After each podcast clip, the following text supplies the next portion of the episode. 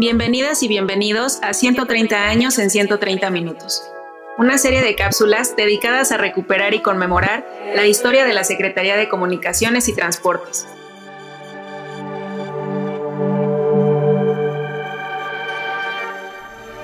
Hoy hablaremos sobre los ferrocarriles en el sur de México,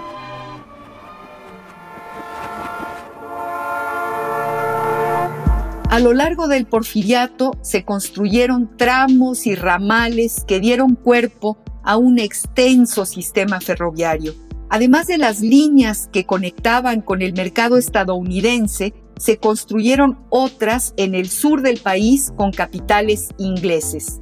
Entre las más importantes estuvieron el ferrocarril interoceánico que comunicaba a la Ciudad de México con el puerto de Veracruz.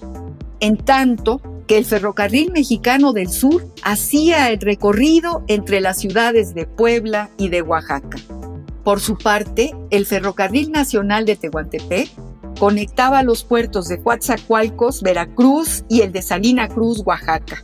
Esta última línea fue reinaugurada en el año de 1907 Debido a que se mejoró su vía, se repararon puentes y se modernizaron las instalaciones portuarias para facilitar la carga y descarga de grandes volúmenes de mercancía transportada en buques. A este conjunto de obras se le denominó vía transísmica, que funcionó como corredor económico y también como una ruta de comercio internacional entre los océanos Atlántico y Pacífico. Por si fuera poco, el Ferrocarril Nacional de Tehuantepec fue el primero en usar petróleo para moverse en lugar de carbón. Entérate de esto y más en El Mirador y consulta el tiempo y su memoria para tomar el pulso de 130 años de historia de la Secretaría de Comunicaciones y Transportes en el micrositio elmirador.sct.gov.mx.